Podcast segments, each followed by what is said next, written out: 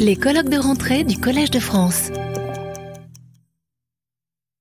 J'aurai donc l'honneur de présider cette première session de notre colloque de rentrée. C'est toujours un très très grand plaisir de vous accueillir à l'entame d'une année académique, surtout après les difficultés des dernières années, mais je signale quand même que, en dépit du Covid, en dépit de toutes les, les crises, le colloque de rentrée s'est toujours tenu en présence, même en 2020, ce qui était euh, on a eu une fenêtre de tir pour le, pour le colloque de rentrée où on avait pu l'organiser euh, en présence. Donc je suis très heureuse de vous accueillir à mon tour dans cet amphithéâtre euh, Marguerite de Navarre et je vous souhaite une bonne session. Je vais donc appeler pour la première intervention mon collègue Jean-Luc Fournet.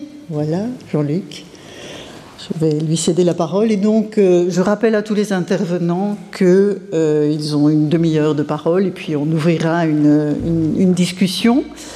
Alors, euh, si je préside, c'est parce que peut-être que j'ai la réputation d'être assez sévère sur la clepsydre. Donc, peut-être aussi parce que je suis helléniste et qu'après tout, hiéroglyphe, c'est un mot grec, même si ça désigne des, un type d'écriture, un système graphique qui est évidemment euh, non grec. Voilà. Bonne, bonne session à tous et je passe immédiatement la parole à Jean-Luc Fournet. Alors, bonjour à toutes et à tous. Hiéroglyphe, ancienne langue des Égyptiens inventée par les prêtres pour cacher leurs secrets criminels et dire qu'il y a des gens qui les comprennent. Mais après tout, c'est peut-être une blague. Si cette définition des hiéroglyphes par Gustave Flaubert, tirée de son dictionnaire des idées reçues, se veut ironique, elle n'en illustre pas moins le contresens qui, pendant des siècles, a entravé la recherche dans le domaine des hiéroglyphes égyptiens et auquel Champollion euh, a définitivement mis fin en 1822.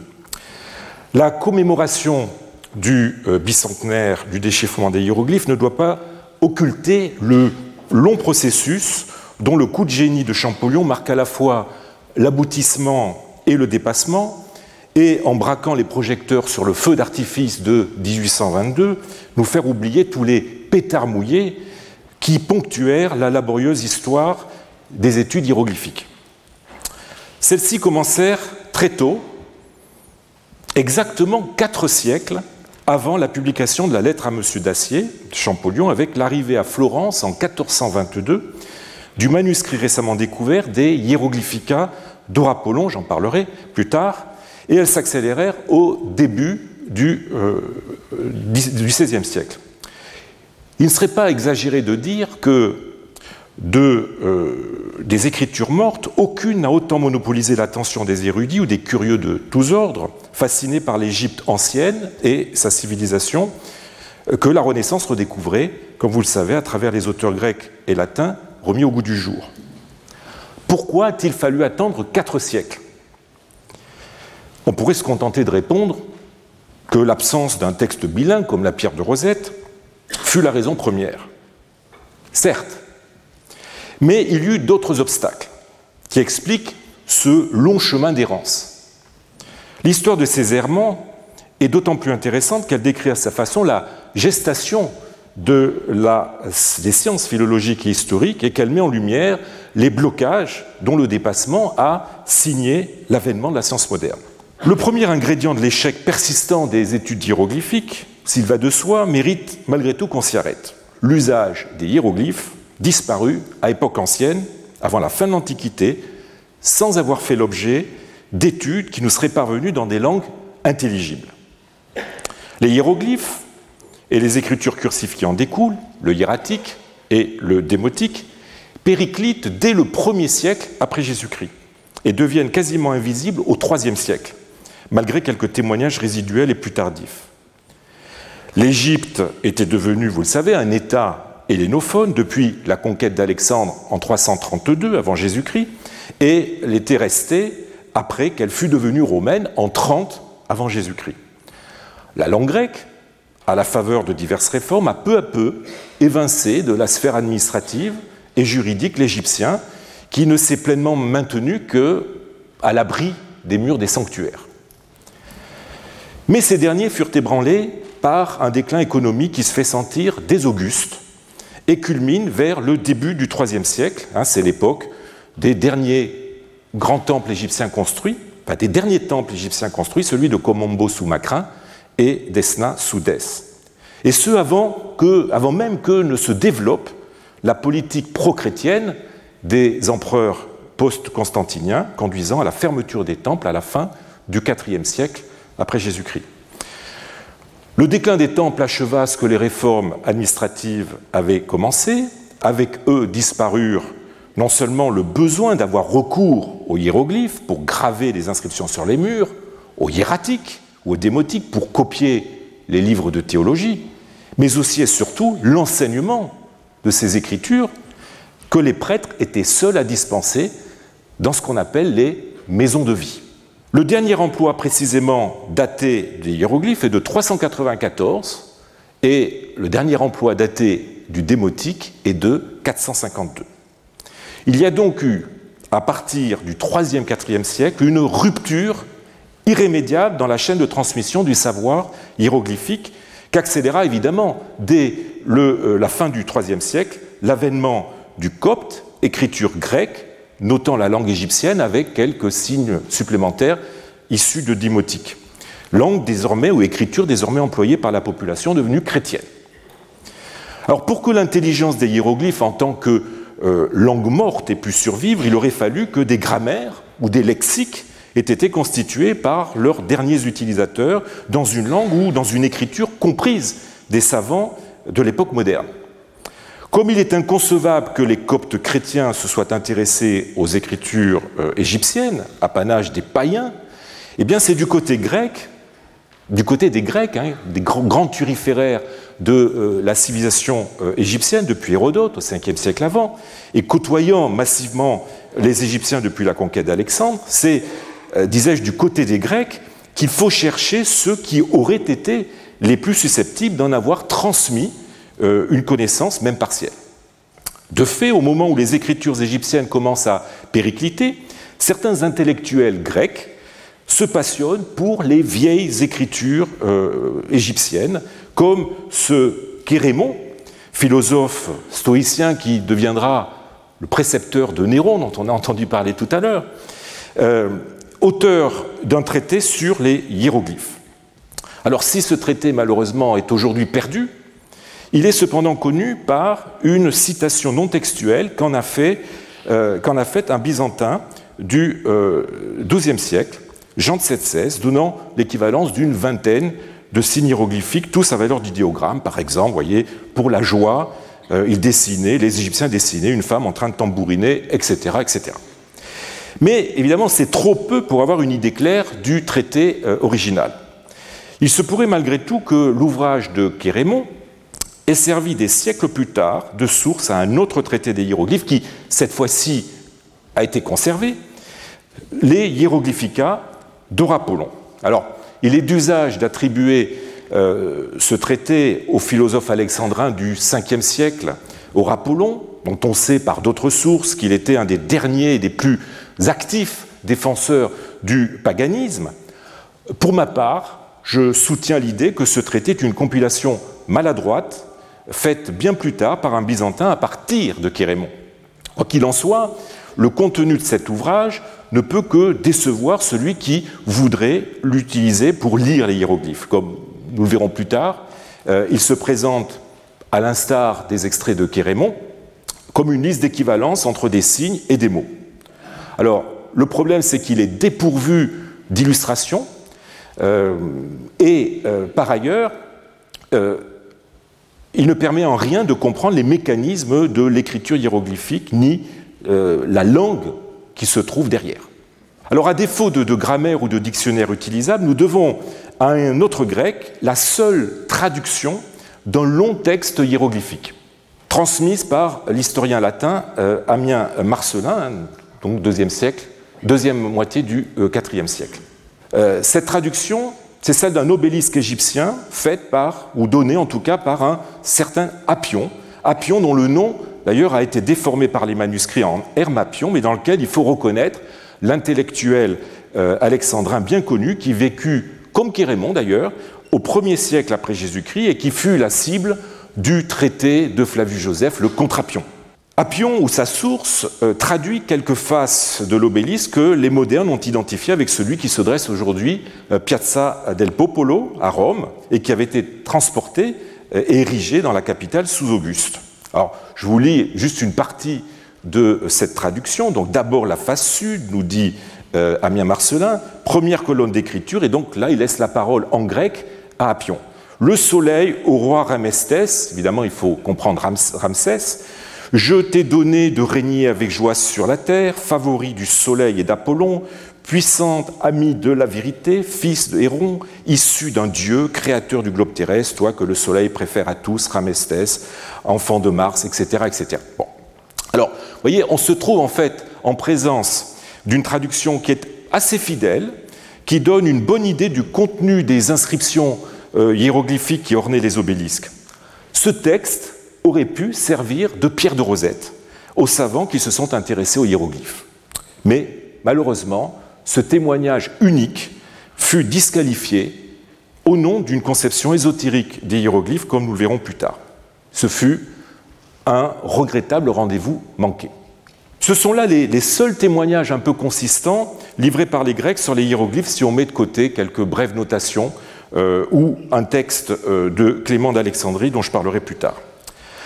Alors, l'autre langue connue des euh, savants modernes et dans laquelle auraient pu être transmises des informations sur les hiéroglyphes, eh bien, c'est l'arabe. Euh, les Arabes ont conquis euh, l'Égypte en 641-642, et quoique les derniers exemples d'emploi des écritures hiéroglyphiques datent, on l'a vu, de la fin du 5e siècle, certains auteurs arabes ont prétendu qu'il existait encore de leur temps des moines chrétiens qui avaient conservé une connaissance des hiéroglyphes.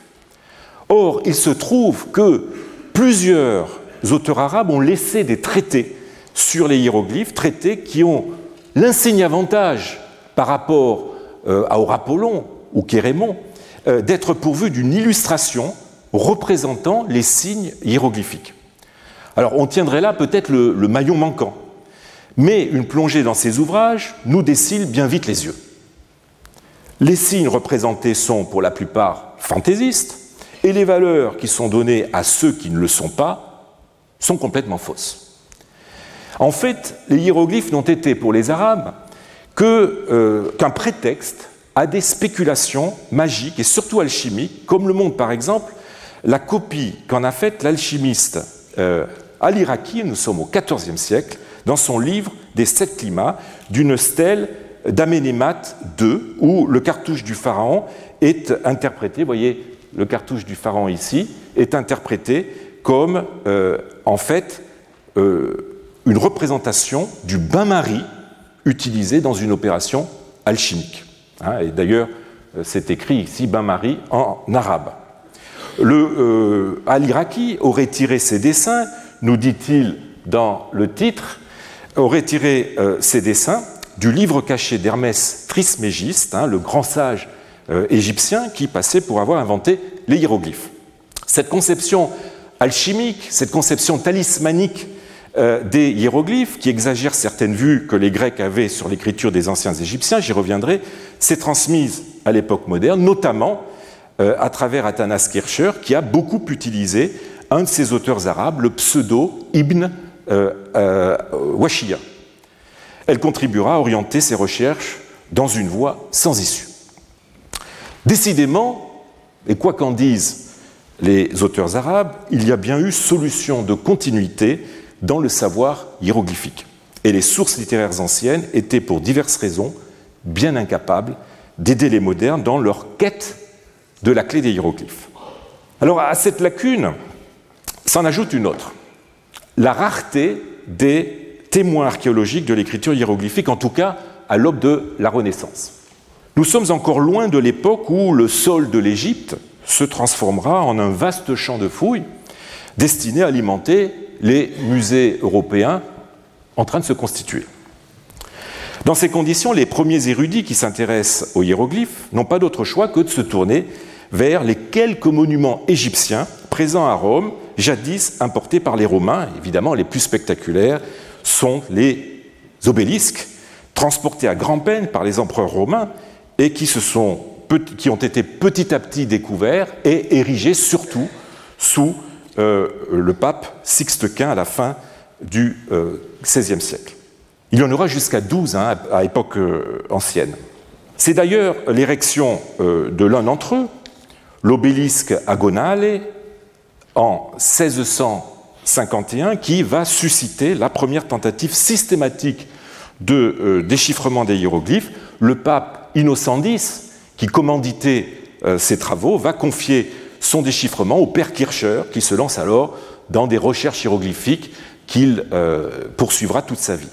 Alors, hormis les obélisques, rares sont les monuments avec des hiéroglyphes euh, que dont on dispose à cette époque. On relève une statue cube au nom de Paddy Men Emi, euh, deux lions de Nectanebo Ier à l'entrée du Panthéon, aujourd'hui au Vatican, et deux sphinx, l'un de Néphérites Ier l'autre d'Acoris au Capitole, aujourd'hui au Louvre. Les hiéroglyphes des deux sphinx ont même été repris par Giulio Romano pour décorer la loggia des Muses du Palazzo T hein, à Mantoue vers 1527-1529. C'est le premier décor de la Renaissance qui s'inspire de hiéroglyphes archéologiques.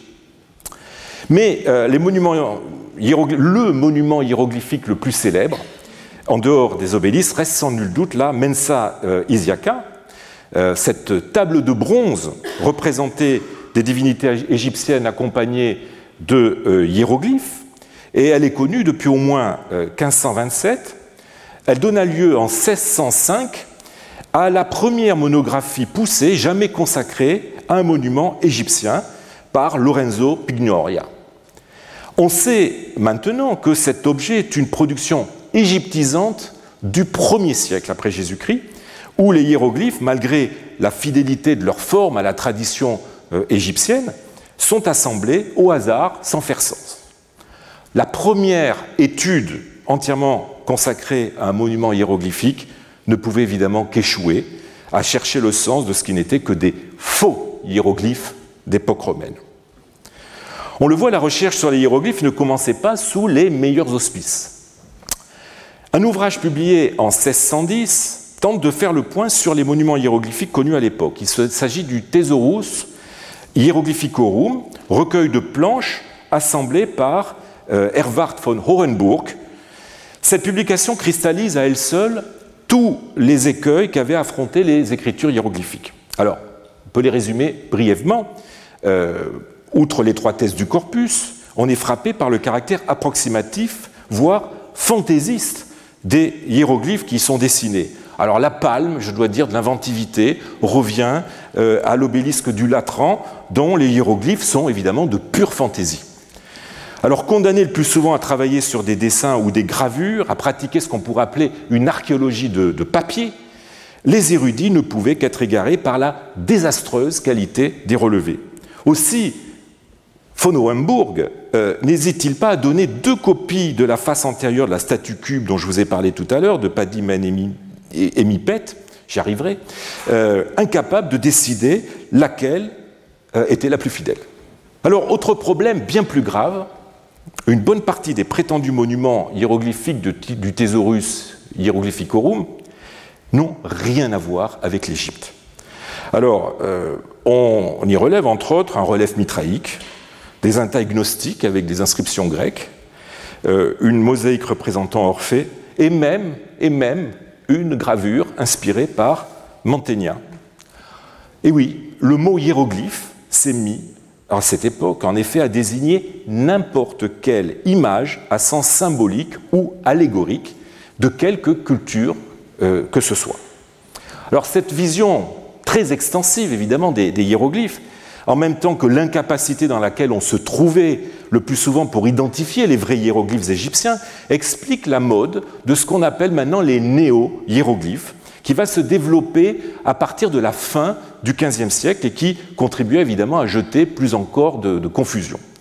Alors elle est lancée par euh, Francesco Colonna euh, avec son Songe de Polyphile, édité à Venise en 1499, L'histoire euh, raconte les amours euh, de, Polyphile pour Polia sous la forme d'un voyage initiatique rêvé euh, qui met sur la route du protagoniste des ouvrages architecturaux antiques, dont certains contiennent des inscriptions hiéroglyphiques en hiéroglyphes égyptiens, nous dit l'auteur.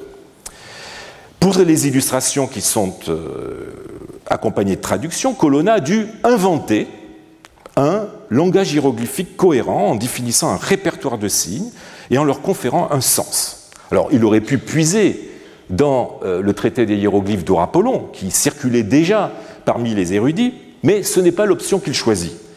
Les valeurs qu'il donne aux signes sont tirées pour la plupart d'autres auteurs anciens, par exemple l'œil euh, pour Dieu vient de Plutarque, le bucrane pour euh, le mot travail de Macrobe, etc quand ces valeurs ne relèvent pas tout simplement de l'analogie, par exemple la semelle pour l'idée de soumission, l'encre pour celle de fermeté, etc.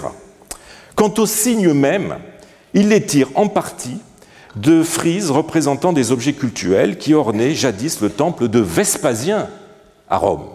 Ce sont précisément ces frises que représente euh, von Hohenburg au milieu des monuments hiéroglyphiques.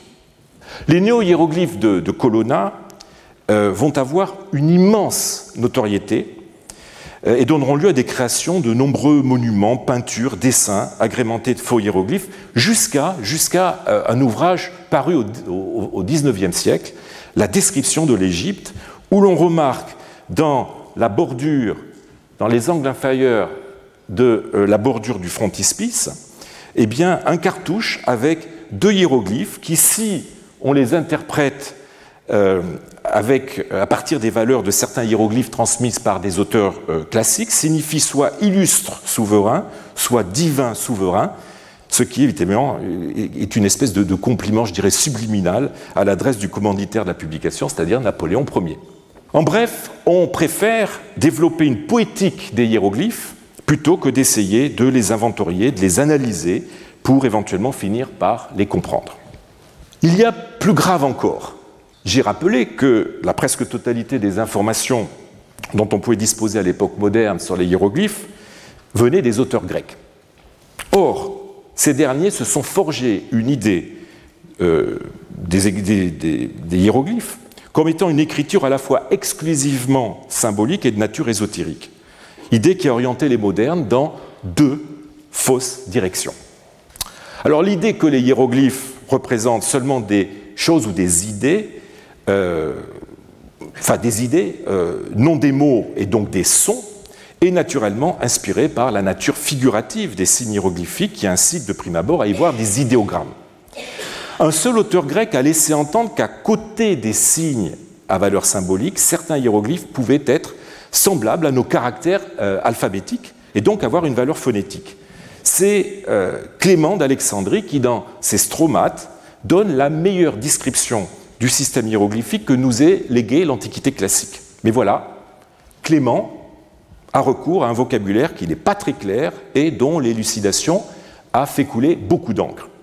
Il faut attendre Jean-Antoine Le Trône, qui a été professeur ici au Collège de France, euh, qui en 1824 euh, a donné une interprétation correcte de Clément d'Alexandrie. Mais Champollion, venait de déchiffrer les hiéroglyphes et euh, évidemment avait révélé la nature mixte des hiéroglyphes.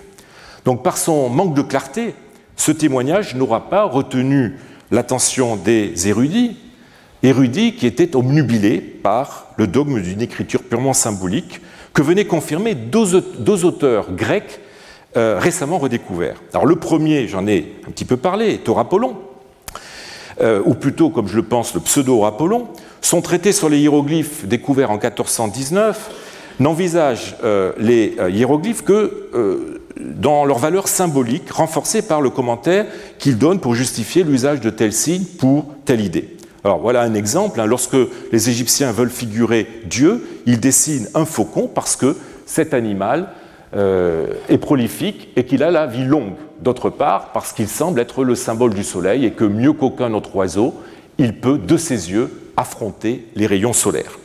Ce traité se présente donc comme une succession d'équivalences idéographiques sans qu'il ne soit jamais question de la langue égyptienne euh, et de sa structure. Rien sur les mots réels qui rendaient les idées en question. Voilà évidemment qui accrédita euh, l'idée que les hiéroglyphes étaient des sortes d'emblèmes, ne renvoyant pas à une langue qu'ils auraient transcrite. En, en éliminant tout l'arbitraire dans le lien qui unit le signifiant au signifié, on fit des hiéroglyphes non seulement une écriture idéale, parce que idéale, mais tendant aussi à une expression universelle, sorte de contrepoison au babélisme euh, pesant comme un péché originel sur la mosaïque des langues humaines. Les hiéroglyphes acquièrent ainsi le statut de modèle constituant une source de réflexion pour les philosophes et les pédagogues, notamment les jésuites, une source d'inspiration pour les artistes décorateurs et une mine pour les spécialistes de euh, symbolique antique comme euh, Piero Valeriano, hein, qui produit la première encyclopédie de symbolique euh, antique, qu'il intitule évidemment Hieroglyphica. L'autre auteur ancien dont la redécouverte à la Renaissance marqua profondément les recherches sur les hiéroglyphes est le philosophe néoplatonicien Plotin du IIIe siècle, qui livre euh, dans ses Énéades, hein, traduites par euh, Marcille Ficin en 1492, un témoignage sur les hiéroglyphes qui frappa à l'époque les esprits. Je vous lis le texte.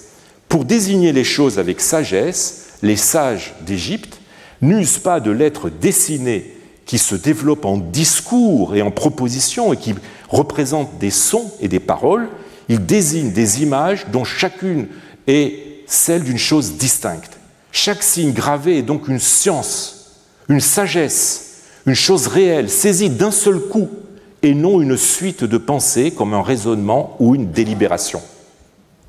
Voilà qui euh, entérine euh, l'idée euh, que les hiéroglyphes ont une valeur purement symbolique en exaltant leur capacité à exprimer des idées, des idées sublimes, sans passer par les articulations du discours.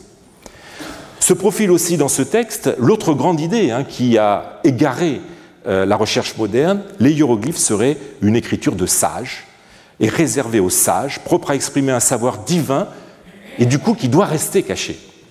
Il y a évidemment dans cette idée un fond de, vérité. Euh, les euh, hiéroglyphes sont appelés par les, Égyptiens Medun et Cher, paroles divines. Et du coup, ils étaient réservés au temple et enseignés par les prêtres.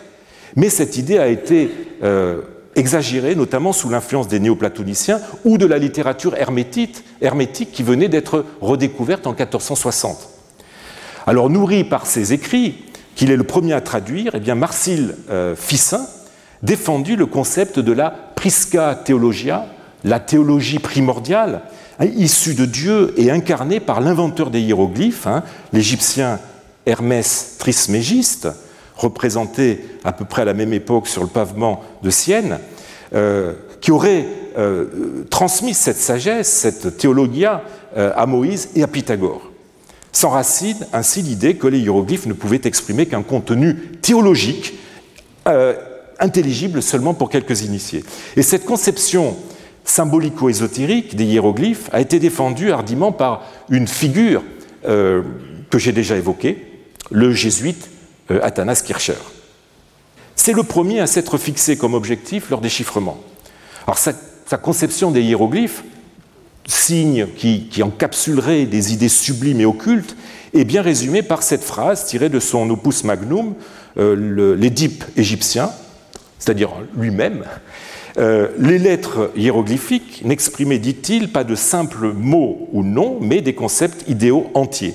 Ainsi, en considérant un scarabée, ce n'est pas l'animal ou le soleil précisément que les Égyptiens comprenaient, mais les opérations cachées, occultos, produites non seulement par le soleil matériel dans ce monde sensible, mais aussi par son archétype dans le monde intelligible. Kircher poussa jusqu'à la caricature les, conceptions néoplatoniciennes d'une écriture averbale et euh, théosophique, prenant d'ailleurs le contre-pied euh, du littéralisme de la traduction d'Apion, dont il évacue euh, le témoignage en le jugeant erroné. Alors, juste un exemple pour vous montrer, euh, pour vous montrer la méthode de Kircher et les résultats surtout. il interprète les douze hiéroglyphes qui constituent le nom de l'empereur César Domitien sur l'obélisque de la Piazza Navona de la façon suivante. Ô dominateur des cieux, bienfaisant champion de la génération, introducteur de la vie dans le réservoir du flot des eaux, lui qui détourne la bravoure ennemie, conservateur de l'air, puissant dominateur du principe humide. Alors si quelqu'un comprend, il peut venir me voir à la fin de la séance. Le seul mérite de Kircher, euh, en dehors du recensement exhaustif des, témoignages anciens sur les hiéroglyphes et, des monuments archéologiques, est paradoxalement d'être allé euh, beaucoup trop loin dans la voie ouverte par l'égyptophilie grecque et euh, ses dévoiements néoplatoniciens. Du coup, un, salutaire retour de balancier ne s'est pas fait attendre. les érudits du XVIIIe siècle prirent une voie opposée, notamment avec l'anglais euh, Warburton et son essai sur les hiéroglyphes des Égyptiens, publié en version française en 1744. Il y défend l'idée que euh, l'écriture fut à l'origine universellement figurative en représentant les choses de façon simple et directe. Alors, le meilleur exemple est l'écriture des Mexicains. Dans un second temps, euh, la figure s'émancipe de l'objet et acquiert des sens dérivés. Cette étape, pour lui, est représentée par les hiéroglyphes égyptiens. Puis, dans un troisième stade, l'écriture devient cursive, perdant sa nature figurative pour donner naissance à l'écriture qu'il appelle courante. Le modèle en est l'écriture chinoise. En vertu de cette évolution, Warburton en vient à penser que les hiéroglyphes ont eux aussi euh, évolué vers une forme cursive qu'il appelle hiérographique, c'est-à-dire en fait le hiératique. Et enfin, enfin vient l'ère de l'écriture alphabétique où le signe devient purement conventionnel et note un son. En Égypte, cette évolution aboutit, selon lui, à l'écriture épistolique, c'est-à-dire démotique, écriture phonétique dont la rapidité euh, d'exécution permet l'utilisation dans la vie courante. Alors cette, euh, euh, théorie eut un double mérite. Tout d'abord celui de désacraliser les hiéroglyphes, désormais privés de leur prétendue origine divine et dépouillés de leur aura d'écriture modèle, puisqu'en fait il s'agit d'une sorte d'écriture primitive, la baudruche kirchérienne se dégonfle.